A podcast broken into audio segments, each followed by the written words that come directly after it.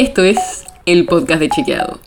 Un espacio en el que de lunes a viernes vamos a compartir con vos alguno de nuestros chequeos para que sepas qué de lo que se dijo o escuchaste es verdadero o falso.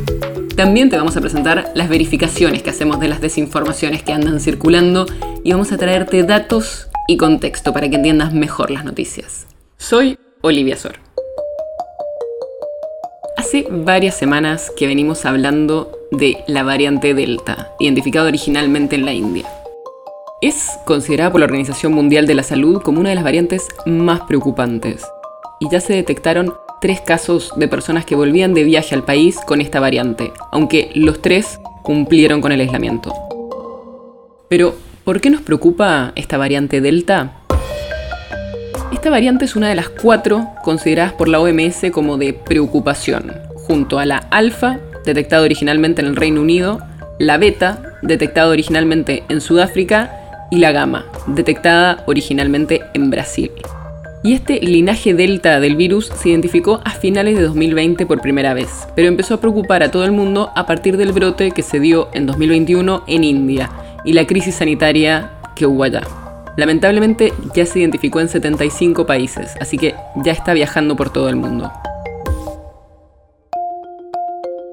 Para que tengas una idea, se estima que el 99% de los nuevos casos en el Reino Unido se deben a esta variante. Y eso es así porque, según los estudios preliminares con los que tenemos hasta ahora, esta variante es más contagiosa, generaría más hospitalizaciones y disminuye la capacidad de algunos anticuerpos de neutralizar el virus. Los primeros estudios disponibles que se hicieron en el Reino Unido también muestran que habría una reducción en la efectividad de las vacunas de AstraZeneca y Pfizer frente a la aparición de casos sintomáticos. Pero, igual que con otros resultados previos frente a otras variantes que preocupan, las dos vacunas siguen mostrando altos niveles de efectividad frente a las hospitalizaciones. Con una dosis fue del 75% y con dos dosis llegó al 94%.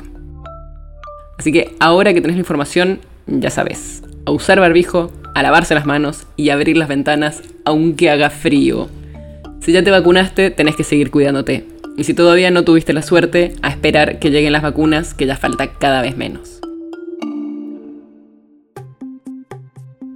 El podcast de Chequeado es un podcast original de Chequeado, producido en colaboración con Posta. ¿Tienes una idea o un tema del que te gustaría que hablemos en un próximo episodio? Escribinos a podcast.chequeado.com. Y si te gustó este episodio, seguinos en Spotify o en tu app de podcast favorita y recomendanos a tus amigos. Si querés más información sobre esto, sobre otros temas, entra a chequeado.com o sumate a nuestras redes. Soy Olivia Sor. Hasta mañana.